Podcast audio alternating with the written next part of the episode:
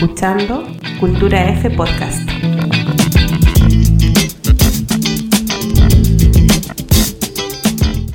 Arranca el segundo episodio de Cultura F Podcast. Sean bienvenidos al lugar donde hablamos de cultura, fútbol y todos aquellos mundos donde trasciende el balón. Mi nombre es Cristiano Oyarzún desde los estudios de Cultura F y en primer lugar agradecer a quienes nos escuchan en diversas plataformas de podcast, también a quienes nos leen en culturaf.cl y a todos aquellos que nos siguen e interactúan en nuestras redes sociales a través de culturaf.fútbol en Instagram, Facebook y Twitter.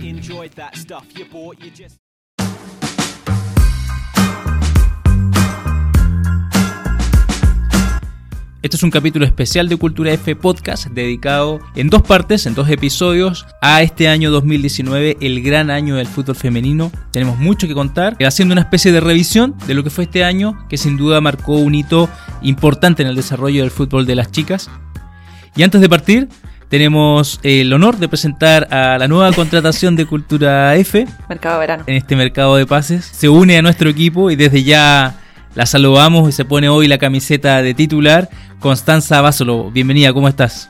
Bien, ¿y tú, Cristian? Todo bien, muchas gracias por estar aquí. Te damos la bienvenida a este proyecto donde queremos hablar de fútbol, tocar temas de los distintos mundos donde el fútbol es parte y, también pasarlo bien.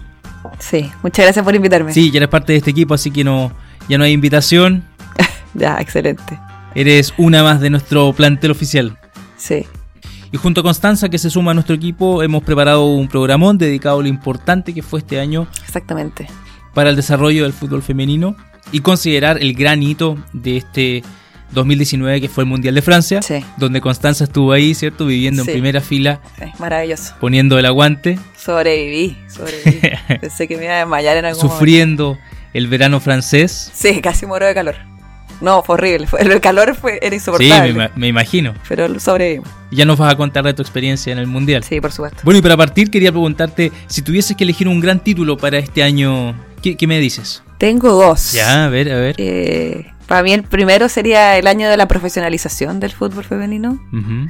Eh, donde pega el salto y ya empiezan, la gente comienza a tomarlo en serio, las grandes empresas comienzan a tomarlo en serio, mm. eh, las federaciones comienzan a tomarlo en serio y también es el, para mí es el mundial de, de las carencias por otro lado, por así decirlo, porque en realidad de los 24 equipos, dos o tres son tratados como son tratados sus símiles masculinos, el resto todas son ciudadanas de segunda clase, así que es un tema que hay que arreglar.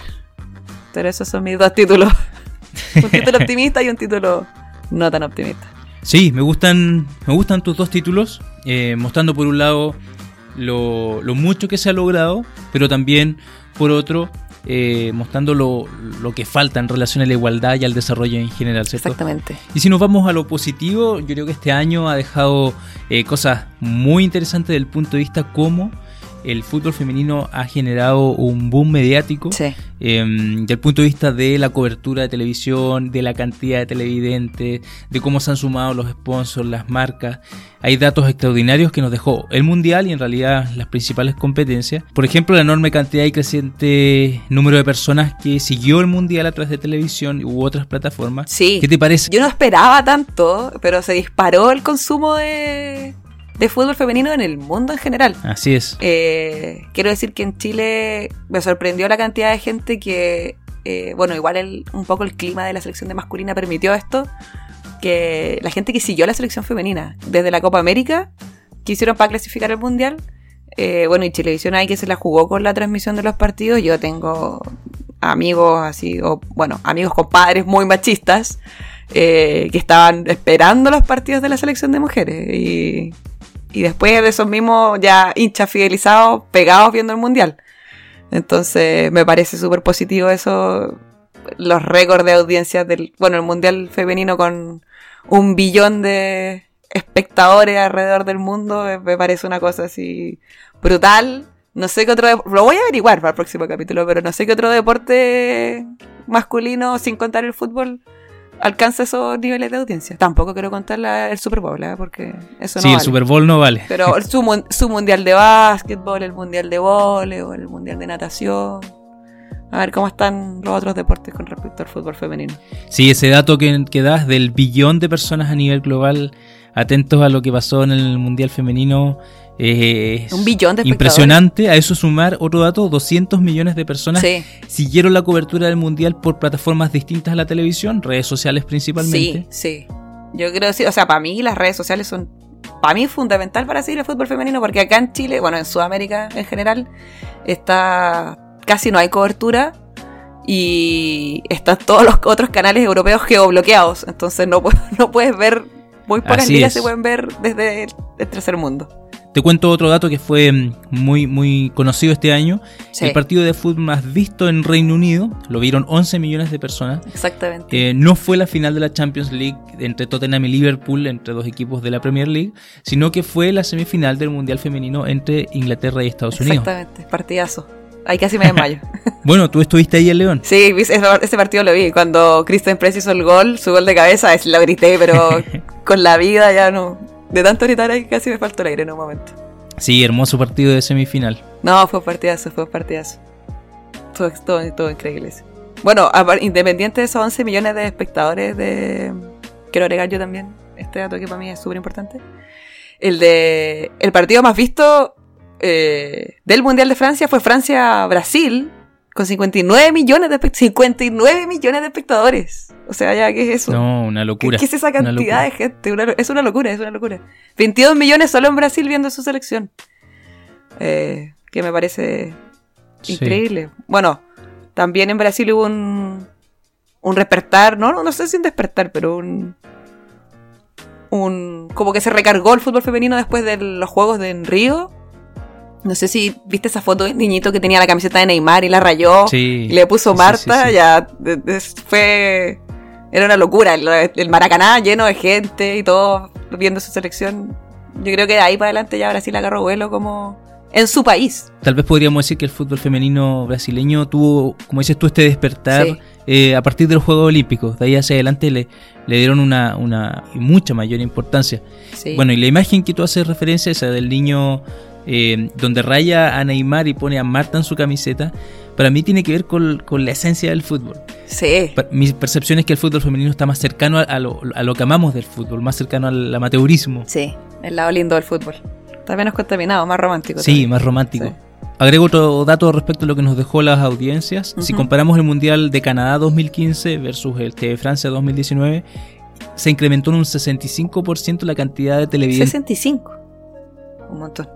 Yo, yo leí en el informe de, de Canadá, y para poner esto en perspectiva también, o sea que no es, no viene solo de este mundial, ya viene, ya se viene moviendo desde Canadá. Canadá yo creo que fue el, el puntapié un poquito para esta ya bola de nieve que tenemos ahora encima. El, las búsquedas más grandes en ese año en YouTube de mundiales eh, fue el mundial de Canadá más que el mundial de hombres. En canal de FIFA, ¿cachai? Entonces la gente, por el mundial de 2014, que fue un mundial adulto masculino. El Mundial de Canadá tuvo más búsqueda en canal de FIFA que el Mundial masculino de hombres. Entonces eso te dice también de, una sed de información que tiene la gente. Sí, totalmente. Que no es, que en ese, que en Canadá no, está saciada, por así decirlo, por las cadenas de televisión. Hay todo un mercado ahí para explotar. Así es. Así es. Porque hay otro punto importante que pasó este año fue cómo las marcas aprovecharon, la, podríamos decir, la oportunidad y generaron potentes campañas. Sí. Podríamos partir hablando sobre Nike Adidas, por ejemplo. Uh, ya, este, este, es un tema que a mí me divide porque a mí Nike no es santo de mi devoción como marca. Pero sí, puta, los hueones lo que tocan lo convierten en oro. Eh, son los reyes del marketing. Y lo que hicieron para el Mundial Femenino, porque claramente la mitad de la humanidad no puede estar apartada del deporte más hermoso del mundo. Entonces ahí tenía un nicho y enorme, enorme de gente que va a consumir productos deportivos.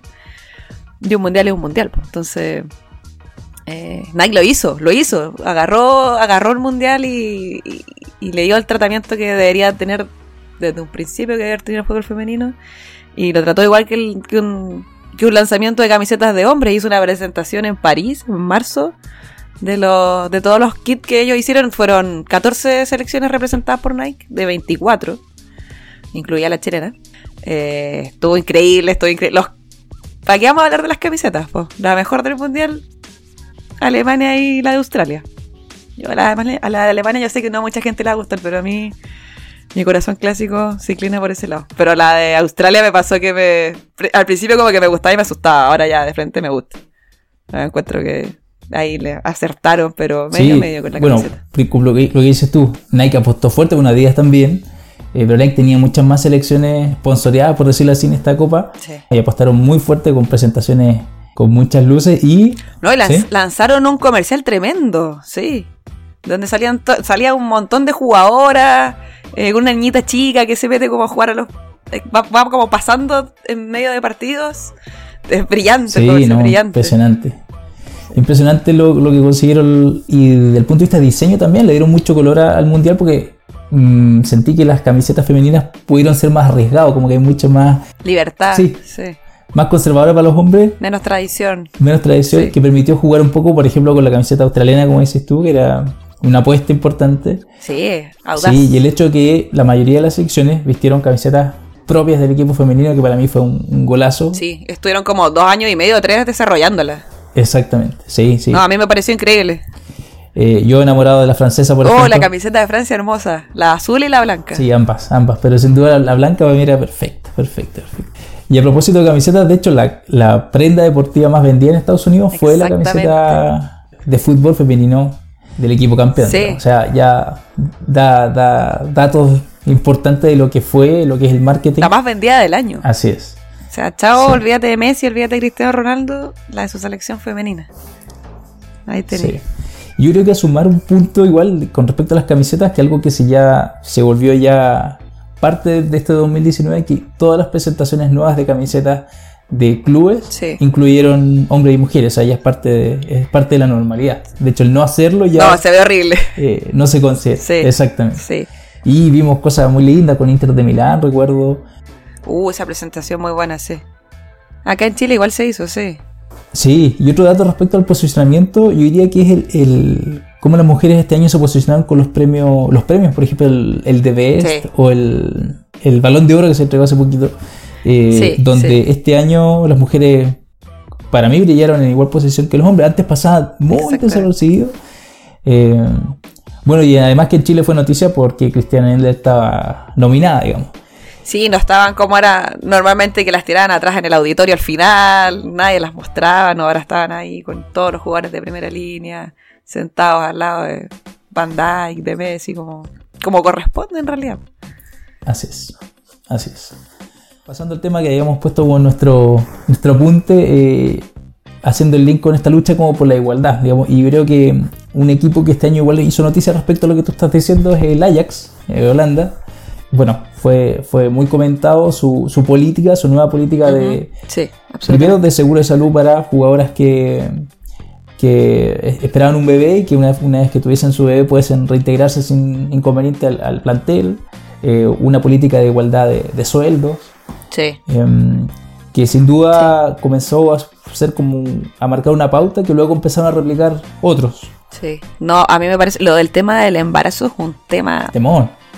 Grande, grande en el tema del deporte femenino también es clave porque hay, claro, hay un montón de... Porque el hombre no tiene que elegir entre ser papá y seguir siendo deportista, porque puede hacer las dos.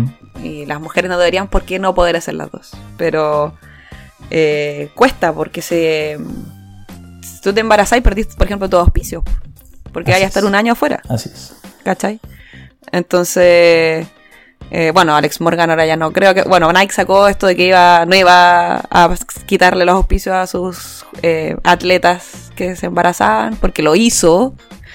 Hay una un par de entrevistas a unas velocistas que tienen eh, que cuentan que Nike le quitó sus auspicios después de su embarazo. así que salieron como los grandes defensores del feminismo cuando en realidad no lo son que quede claro, creo que lo voy a decir aquí ya ahora, que se sepa. Eh, pero es un tema, es un tema súper grande y, y les cuesta un montón. Entonces, que Ajax haya dicho, nosotros vamos a asegurar que toda nuestra plantel de futbolistas pueda volver a, a su trabajo, en realidad, porque es su trabajo. Y a practicarlo de la mejor forma y bajo esa seguridad de que no van a ser despedidas, me parece, pero increíble, o sea, por favor, el resto de los clubes, ¿cuándo? Pues estamos esperando. Exactamente.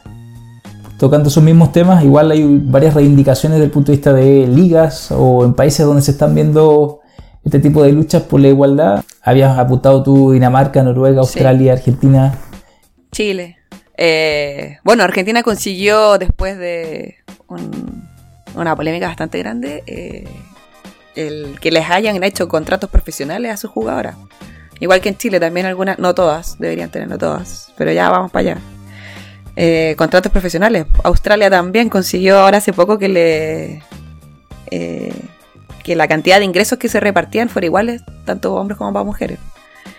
Eh, el tema de Dinamarca me da mucha pena porque Dinamarca quedó fuera del mundial, y quiero decirlo también aquella hora, que quedó fuera del mundial por estar peleando por su derecho a que les pagaran lo mismo. Entonces, eh, voy a contar un poco esa historia en la Euro, o sea, la clasificatoria para el mundial que juegan en, Europa. Eh, el primer partido de Dinamarca, Dinamarca no lo quiso jugar en protesta a que ya estaban pidiendo igualdad de sueldo con, con los hombres. Y, la UEFA se hizo la loca y eh, les dijo, ustedes tienen que jugar. Y ese partido era contra eh, Suecia. Y Suecia les dijo, chiquilla, nosotros las apoyamos. Si ustedes no quieren jugar, nosotros no jugamos y recalendarizamos el partido. Y la UEFA les dijo, lo siento, el partido se juega. Así que Suecia se tuvo que presentar, Dinamarca no jugó y perdieron 2-3 puntos. Después Dinamarca, bueno, pasó el repechaje y perdió su partido por repechaje, pero perdió tres puntos en un grupo de cuatro que pudo haber ganado. Ese partido lo pudo haber ganado Dinamarca perfectamente. Con un equipazo, tienen a Harde, que es la mejor delantera del mundo. es, muy poca gente lo sabe porque no sale en la tele y los premios son concursos de popularidad, pero... Eh, eh, así que Dinamarca quedó injustamente eliminada de su posibilidad de ir a un mundial con la mejor jugadora de Europa porque estaban eh, tenían que sacrificar algo, pues, y lo más lo que les costó ya fue el pasaje al mundial. Pues. Ahora efectivamente tienen igualdad de sueldo, pero ¿qué les costó? Un mundial que es una posibilidad que pueden tener, bueno, que puede yo jamás voy a un mundial.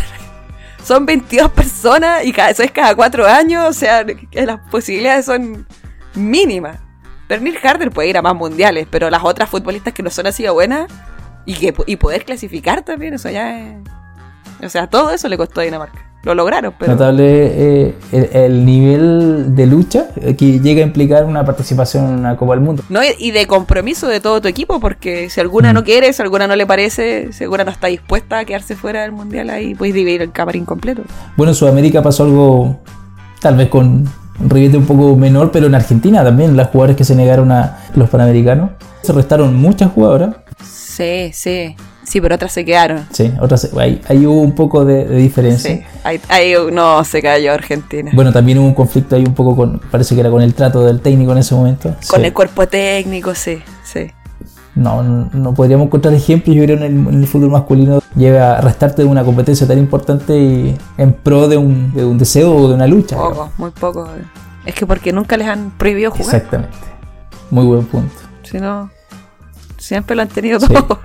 El, oye, yo quiero comentar una cosa chica, el, o sea, muy de anecdotario, pero el, el álbum del mundial que salió ahora, alguien, uno de mis amigos me comentaba y me decía como, ya, pero ¿por qué hay tanto revuelo del álbum del mundial? Y yo le decía, pero weón, tú toda tu vida, toda tu vida has tenido álbumes de los mundiales, álbum del Colo Colo, álbum de la selección chilena, álbum de Francia 90, todos los mundiales tienen álbum. Yo jamás en mi vida he tenido esta posibilidad y me lo voy a comprar y lo voy a mandar a enmarcar y se lo voy a mostrar a mis nietos. O sea, hasta el primer mundial, y más mundial que va a Chile. Porque si Chile no va, el álbum no lo venden aquí. ¿Cachai? Entonces, eh, así, así de, de diferentes son las realidades, pues. una realidad llena de posibilidades, donde toda tu vida hay tenido un producto asequible como un álbum de un mundial. Versus otra realidad donde no lo podéis tener porque. Y ni siquiera por un tema de que no lo podéis comprar, es porque no está. no existe. No existe. Entonces, como no existe, es inalcanzable. Y esa es otra cosa también que este mundial logró. Sí. Eso que mencionas habla de, lo que ha sido importante este año. Por eso estamos haciendo este episodio especial. Yo creo que han pasado muchas, muchas no, cosas. No, muchas cosas. Eh, que hacen este año. Y van a pasar muchas más. Sí, sí, sin duda. Y si hablamos de, esta, de esto que siempre han tenido todo, que dices tú, em, lo que ha pasado con, con, los grandes estadios, cómo las mujeres han podido posicionarse jugando en las canchas de sus clubes, cosa que no pasaba hace poquito tiempo. No, eso me parece una súper buena eh, como enganche y bueno, para allá creo que yo que tiene que ir, o sea, un club es un es un club femenino, masculino, inferiores completo y así como los niños que juegan en las inferiores aspiran en algún momento a jugar en, no sé, en el Estadio Nacional, en Santa Laura, en, el Monumental, eh, ¿por qué no pueden aspirar las mujeres de ese club a jugar en a jugar en ese mismo estadio? Y se, se ha dado y el público ha respondido de una manera eh, súper eh, como con entusiasta, se llenan los estadios. Sí. En, en Europa, el- la semana pasada creo fue, jugaron el clásico de Londres, el Arsenal contra el Tottenham, en el estadio del Tottenham, que hace como 80.000 personas, enorme. Y fueron 37.000, 37.000 personas y el estadio estaba lleno. Y se jugó como un clásico, o sea, si no, nadie se guardó nada. La barra del Arsenal, yo pe- pedí unas entrevistas después de las jugadas del Arsenal y la barra del Tottenham las abuchaba, les gritaban cosas, eh, calentaron ahí el ambiente y ellas decían así como, me encantó, me encantó, era todo lo que yo soñé alguna vez con vivir. O sea, y más encima, bueno, terminaron ganando, así que qué mejor que ganar el clásico de visita. No, no, notable, o sea, en España, récord de asistencia, de hecho hay un récord del en el Wanda Sí. Metropolitano, partido México. en México, en Colombia, Sí, así que yo creo que gran paso. Bueno, en Chile, eh, recuerdo una campaña de, de, de- de Club eh, Universidad Católica de los jugadores que, o sea, de la demanda Mm. de poder jugar en San Carlos Poquito, que finalmente se logró sí, bien ahí. en un partido con Temuco, recuerdo. En México se hace mucho que juega el equipo femenino antes También. del masculino. Y eso también ayuda un poco a enganchar a la gente con que por prejuicio cree que todavía las mujeres no pueden jugar al fútbol. Sí. Te quería llevar a otro tema. En el fútbol siempre se habla de las cinco grandes ligas europeas. Si tuviésemos que hacer las ligas del fútbol femenino, para ti, Uh. para ti, ¿cuáles son por lo menos tu top 3 de, de grandes ligas que hay que seguir? Ah, ah, mira, la que tienen que seguir sí o sí ahora ya, que está, que es la mejor, está todo pasando y es gratis, es la liga inglesa. Tiene una aplicación que se llama The FA Player, que está, pero los partidos en HD, todos, todos los partidos de la liga los transmiten por la aplicación. Tienen videos, tienen entrevistas con las jugadoras, todo, todo, formaciones, datos, estadísticas. Ya es, es una maravilla. Así que bien la liga inglesa, para mí esa es la mejor y está súper competitiva. Entonces está muy entretenida de ver, tiene 3, 4 equipos muy fuertes y los que no son tan fuertes, bueno, excepto el Bristol que se comió una goleada de 11-1 el otro día. Pero no- normalmente no terminan así los partidos, eso es una cosa que pasa, eh, no pasa tanto. Y eh, bueno, la liga estadounidense, que si uno quiere seguir a, la- a las jugadoras que quizás te gustaron después de que viste el mundial, si quieres ver a Rapino, si quieres ver a Alex Morgan, si quieres ver a Tobin Heath, eh, ahora la vendieron los derechos de transmisión a ESPN, así que es para poder, porque antes tenían, tú la podías ver por su aplicación también, no con la, con la misma calidad que la de la liga inglesa, porque era como que dependía un poco de quién transmitía el partido pero eh, se, la puedes ver por tienes que si tienes distribuidor de cable puedes verla por el por el- como por BTR como Play o esas cosas así entonces si tienes eso puedes tener acceso a esa, a esa liga la liga francesa imposible de ver porque Francia tiene todo geobloqueado eh, cuesta mucho y hay dos equipos fuertes nomás el resto se comen boletas de 5-0 por, Sí. por partido que juegan contra el León. Entonces, no es una liga competitiva. La liga alemana es muy competitiva también. Pero esa hay que madrugar para verla porque los partidos los dan el, muy temprano en la mañana, así como 9 de la mañana, 8 de la mañana. Pero para mí, la liga española también está súper entretenida. Eh, bueno, igual tiene dos equipos un poco ahí dominantes, Barcelona y el Atlético Madrid. Barcelona parece que está como, está casi listo de salir campeón. Pero, y que también va a Champions. Está en Champions. Llegaron a la final el año pasado. Se comieron una boleta extraordinaria contra el León, pero bueno, ¿quién no? ¿Qué equipo se come una boleta contra el León? El Wolfsburgo, ¿no? Pero esa, o sea, para mí esa sería la, la liga. La liga española está buena. Eh, yo no la sigo mucho porque eh, veo solo los partidos de la liga inglesa en realidad por el tema de la accesibilidad. Me entero un poco de los, de los resultados y todo eso y el otro día vi que Barcelona estaba allá. Pero ese también se puede ver. Transmiten los partidos, por ejemplo, Barcelona, eso está muy bien que lo haga. Transmite los partidos por su canal de YouTube, el de las mujeres. Entonces uno lo puede ver gratis y es súper fácil. Me metí al canal de YouTube de Barcelona y está, Barcelona TV. Entonces, eso, eso tienen algunos, algunos clubes de la liga española. Sí, la Liga Española, y bueno, ahí, eh, sobre todo este año tuvo una inversión potente también y se estaba llevando grandes figuras a su liga. Yo creo que Sí, está dando peso sí. también eh, las jugadoras que, que pudo mover esta temporada. Así que Sí, increíble. Bueno, y, en tema de traspasos, eh, yo creo que, la, lo que lo rompió fue el, anuncio de Chelsea que se llevó a Samantha Kev. Se llevó los goles sí, de. La, la, goleadora máxima. Fue como el, traspaso bomba del mercado base. Sí, no, no, y no hubo otro. Yo lo, leí por ahí, venía sonando del mundial, habían rumores eh, que, Sam Kerr se pudiera al Chelsea y creo que había otro club ahí coqueteando. Pero Sam decidió por se decidió al Chelsea, una liga bastante competitiva creo yo. Eh, fútbol rápido, le cae como anillo al dedo el estilo del, del Chelsea, el estilo de la liga inglesa que es muy parecido al de la liga de masculina. Em, y nada, me parece, me parece excelente, me parece increíble que esto suceda. Ojalá que pasa con las gringas, ponte tú que no pueden ir, irse a jugar afuera porque si no, no las llaman a la selección. Tienen que quedarse jugando en la liga para poder mantener la liga ya. Entonces, y se engrupen con que son la mejor liga del mundo, pero no, es, no es tan así. Los invito, hagan el ejercicio, vean un partido de la liga gringa y después vean un partido así al azar de la liga inglesa. Y después podemos comentar cuál consideran que es la mejor liga del mundo. Lo de Sam Kerr es tremendo. Es tremendo. Dicen que fue un fichaje bastante caro también. Eh, le van a pagar. No les voy a dar el dato porque el dato exacto no lo tengo, solo tengo rumores. Así que lo voy a averiguar. Eh, pero está bien, Chelsea puede que, se quiere meter a Champions, quiere ganar la liga este año, así que bueno, Sam Kerr le viene como anillo al dedo. A ver que, cómo, mm. cómo le hace la pelea a Miedema. Eh, ahora en enero pueden jugar en contra, así que vamos a ver. Sí, interesante duelo ahí. Sí, estoy esperando que, llegue enero, que llegue mis vacaciones y que llegue Sam Kerr a la liga inglesa por fin, debute. Y nos quedamos entonces con la liga inglesa como, como la más atractiva, por lo menos hasta ahora, con con sus figuras, con sus contrataciones y, por el nivel de, de competencia también.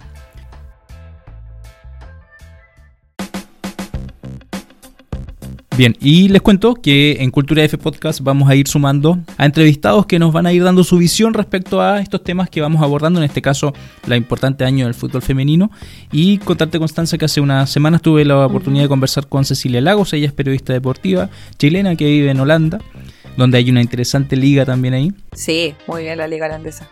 Bueno, ella actualmente es corresponsal para Univision Deportes, haciendo cobertura a la Champions League. Eh, también escribe en la revista de Tactical Room, que la recomiendo, me gusta mucho. Y Cecilia nos da su impresión desde lo que le tocó vivir en el Mundial Femenino este año. Ella se desempeñó como team reporter para la FIFA. Cada equipo tenía un periodista que hacía seguimiento de su paso a paso en 360 grados de lo que iba pasando y era constantemente subido a las redes sociales donde hubo millones de personas que siguieron esta modalidad y aquí escuchamos lo que nos contó eh, sobre su experiencia cubriendo el, el Mundial de Francia.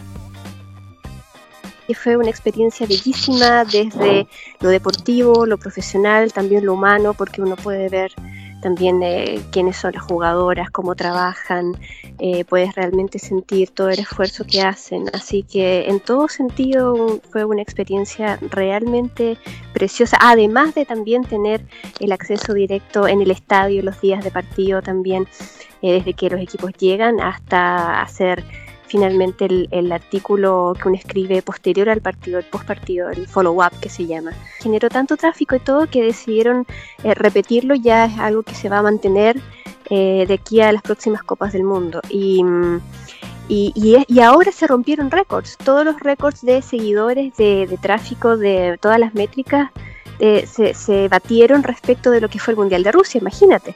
Eh, y, supuestamente eh, el fútbol femenino no genera interés, pero a cada momento, cada semana eh, cada año, a cada evento se, se, prueba lo contrario. Entonces ha sido una iniciativa súper, súper buena, una idea que crece y que se perfecciona y que es, eh, como tú decías, te da una visión 360 porque estamos todo el día, es un trabajo, sí, súper, súper intenso porque tenemos que alimentar eh, el Twitter, tenemos que alimentar el live blog que se abre dos, días, dos días antes del día de partido, después el día de partido también lo estás alimentando constantemente durante el juego eh, y cubre los entrenamientos, hace las entrevistas, hace reportajes sobre las entrevistas.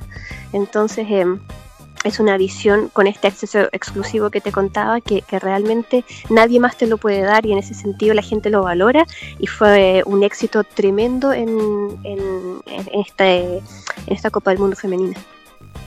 Bien, Cecilia nos, dio su impresión respecto a, al importante rol que cumplieron en este mundial las redes sociales. Sí. Eh, hace un rato lo conversábamos y tú misma mencionabas lo importante que es eh, las redes sociales para poder seguir el fútbol femenino. Bueno, por lo mismo, por el tema de, de que no todos los países Sí. tienen los derechos de transmisión del mundial. Porque acá en Chile, eh, bueno, Chilevisión, gracias por haber comprado los derechos de los partidos de Chile, pero un poquito más de lucas y se llevan el mundial completo. Si, tampoco creo que haya costado tanto. Y entre eso y ver la novela turca, yo creo que igual el mundial pudo haber tenido un poquito más de audiencia. ¿no? Así es. Sí, bueno, decir que en Chile lo pudimos ver gracias a, a Chilevisión, que pudimos, que pudo haber sido un poquito más, como dices tú. Sí, Pudimos ver el mundial completo a través de DirecTV. sí, No como otras que, que lo vivieron en vivo allá. también. Otro tema que tocamos con Cecilia fue qué importancia le daba ella a lo que ocurrió en Francia, a este mundial de fútbol, que, que marca un hito, y también nos da su opinión respecto a cómo los medios de comunicación tomaron este evento. Aquí la escuchamos. Si bien es cierto, cada mundial ha hecho crecer eh, las audiencias y ha hecho crecer la calidad también del, del juego que se va mostrando, eh, este mundial en particular batió también todos los récords de audiencia. Eh, ha sido uno de los eventos más vistos, de eventos deportivos más vistos del año sin duda. En Holanda, por ejemplo, que llegó a la final, la publicidad eh, televisiva del partido de la final se vendió exactamente al mismo precio eh, que una final masculina de mundial. También se va Mm. logrando la, igualdad de alguna manera en los países donde el fútbol femenino y la sociedad también está más desarrollada, por ejemplo. Los medios también dándoles portadas y todo. Eh, entonces yo creo que la visibilidad, que para mí es clave, la visibilidad que este mundial le dio en, el proceso previo de la preparación de las selecciones y durante el mismo evento al fútbol femenino es inédito y, esto tiene que ser un, un- resorte, tiene que ser una catapulta para que siga creciendo eh, con mucha más fuerza, especialmente en los países donde se necesita urgentemente la profesionalización de la liga, como Chile, por ejemplo, que a mí me dio mucha lata ver que eh, los medios fueron todos, hicieron todos sus esfuerzos económicos en mandar gente y equipos completos a la Copa América. Y resulta que las colegas que estaban, porque eran prácticamente puras mujeres, que estaban en Francia, se pagaron ellas todo, pasajes, estadía, eh, y, y de eso se colgaron medios, aprovechando que ellas iban por su cuenta, para eh, pedirles cobertura, pero los medios no hicieron ningún esfuerzo para ir a cubrir eh, el, el Mundial de Francia. Es un mundial adulto. Entonces ahí se ve, ahí se ve eh, dónde está el tema cultural y dónde se ve el machismo y dónde se ve todavía cuáles son las prioridades de ciertas sociedades como la chilena, lamentablemente, pero muy de a poquito se está cambiando el tema porque las que estamos eh, eh, sacando la voz por esto, estamos pataleando y estamos dándole la visibilidad que otros no le dan, y es lo que hay que hacer. ¿Qué te parece esto de, de los medios, principalmente sudamericanos, de, de- de no dar cobertura a, a este evento que la verdad fue visto por, por millones de personas? Sí, nadie mandó un periodista para allá. Horrible.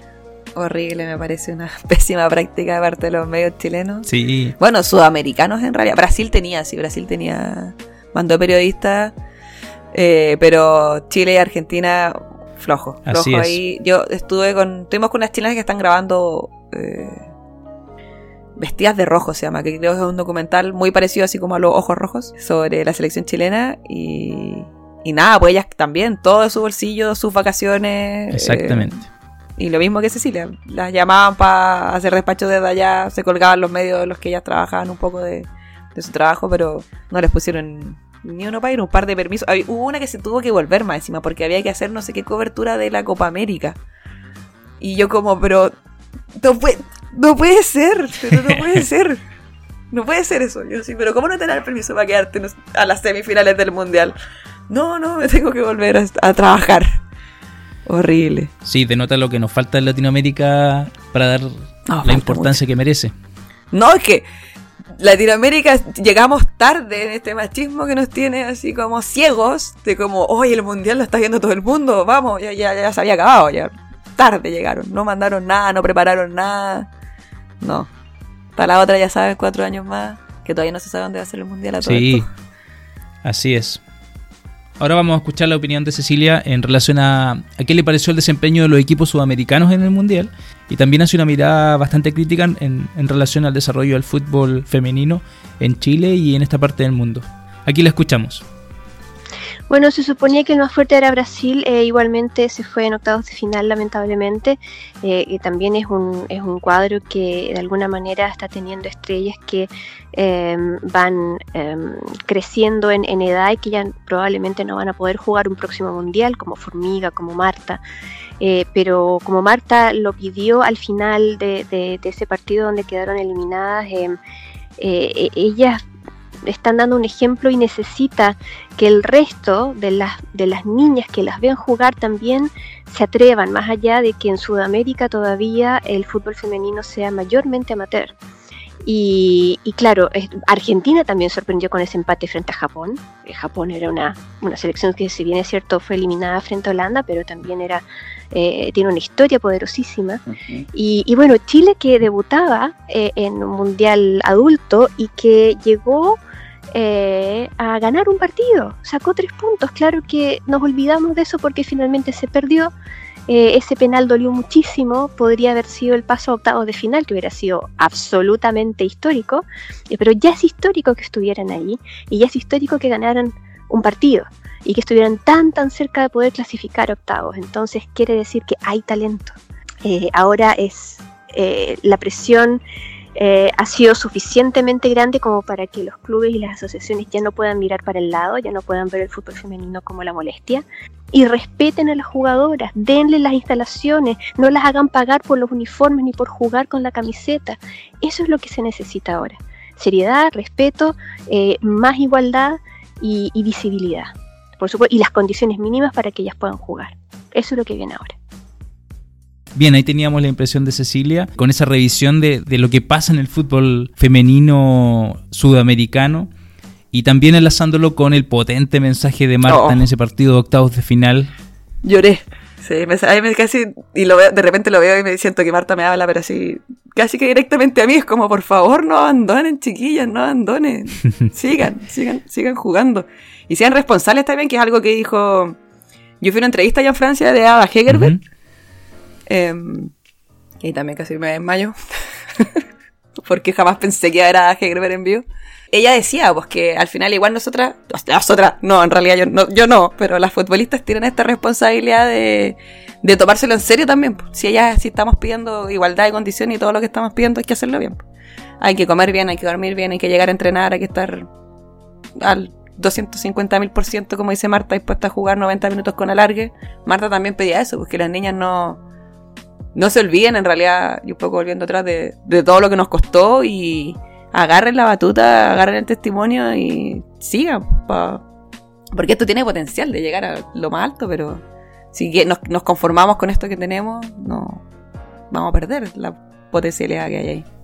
Sí, el mensaje de Marta es potente porque habla de la responsabilidad que también tienen las mujeres por, por seguir eh, luchando por la posición que han logrado. Y, y demás está decir eh, la figura que significó Megan Rapinoe, que se transformó en un ícono este año también de este mensaje reivindicatorio, cómo una futbolista en este caso ocupa su posición para eh, plantear ideas políticas también.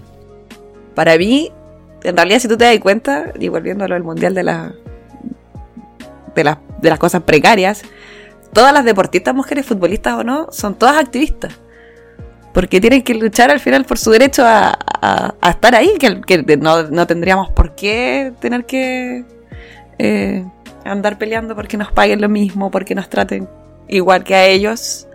Eh, pero pasa, pues, nos toca, les toca a ellas, nos toca a todas. Entonces, a Messi le costó. No, o sea, lo, que le, lo mismo que le costó a Megan Rapino. Si al final ella entrena lo mismo, come lo mismo, duerme lo mismo. Eh, la pelota era igual, la cancha mide lo mismo, pero ella aparte tuvo que cargar una mochila mucho más pesada. Es lo otro, del no poder dedicarse a esto, de que no te paguen, de que si te lesionas ahí quedaste. Y ella es estadounidense, entonces igual tiene juega en el país más fuerte del mundo, puede dedicarse a eso, pero el resto de las niñas no existe ese, ese privilegio. Entonces hay que ganárselo, hay que pelearlo. Y, y también es una herencia un poco que tiene la selección de Estados Unidos de que, si tú veis como entrevistas de la selección de Mia Hamm, que fue las que ganaron el Mundial del 99, Brandy Chastain, Christy Lilly, todo eso. Eh, ellas siempre hablaban de dejar el deporte en un mejor lugar que el que lo encontraron. Sí.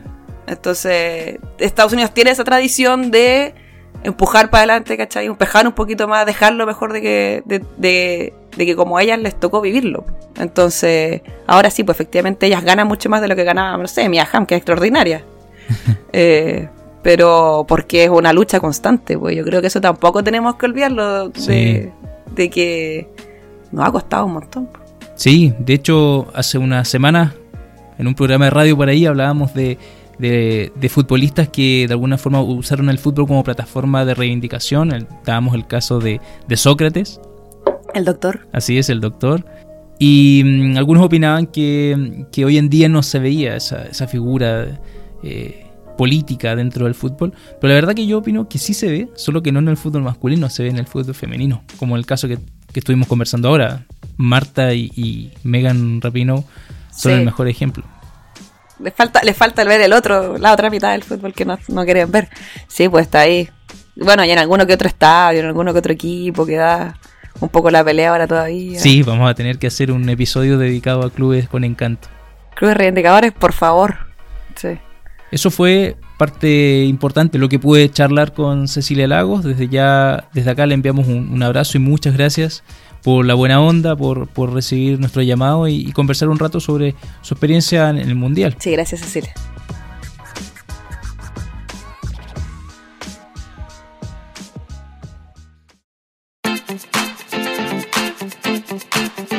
Un gran año para el fútbol femenino, ¿no? Gran año, gran año. O sea, para mí, yo sabía, lo sentía, yo le decía a mis amigas antes de irme, como, este mundial va a ser el mejor, va a ser el mejor mundial. De hecho, le firmé, mi amiga después me mostró la foto, una servilleta, que yo le decía, Estados Unidos va a ganar, que fue en mayo, mayo de 2018, le dije, Estados Unidos va a ganar el mundial de Francia. Ojo, toma, aquí tenéislo, se lo que pegado en su refrigerador. Eh, pero independiente de que Estados Unidos no tenga rival, el mundial estuvo increíble. La cantidad de gente que movió, la cantidad de, el nivel de fútbol. Sobre todo el nivel de fútbol, porque ya yo estoy aburrida de escuchar a la gente que me dice, ay, el fútbol femenino es súper lento, ay, el fútbol femenino es muy fome, no se puede la pelota. Toda esa gente que dice eso no ha visto, eh, por los últimos 10 años no ha visto un partido de fútbol. En los últimos 10 años. Por lo bajo. Entonces, No, es que la evolución ha sido enorme. enorme. Sí, y eso, y eso que nos estás contando, yo creo que es, el- es forma ideal de poder ir cerrando este episodio eh, respecto a lo importante que ha servido este año en- del fútbol femenino para este cambio de paradigma, para entenderlo de otra forma y para darle la relevancia que, que se han ganado. Eh, y también lo que estás contando eh, será parte del próximo episodio cuando hablaremos de tu experiencia como hincha viviendo en un mundial femenino. Ya voy a repasar entonces. Ahí nos contarás todo, esperamos lo que se puede contar. No, todo se puede Sí. contar, todo se puede contar. Ah, perfecto. bien. Muy bien, muy bien. Así que de esta forma vamos cerrando. Muchas gracias por escucharnos. Que estés muy bien, Constanza. Nos vemos, chao, chao. Gives me more interest. Man, this is dope. Stress gets left. I had sex then, got it off my chest. Crazed folks do all sorts of shit. When you're pissed off, stuff gets hit. Windows, walls, they all get twatted. It doesn't matter. Get it off your chest.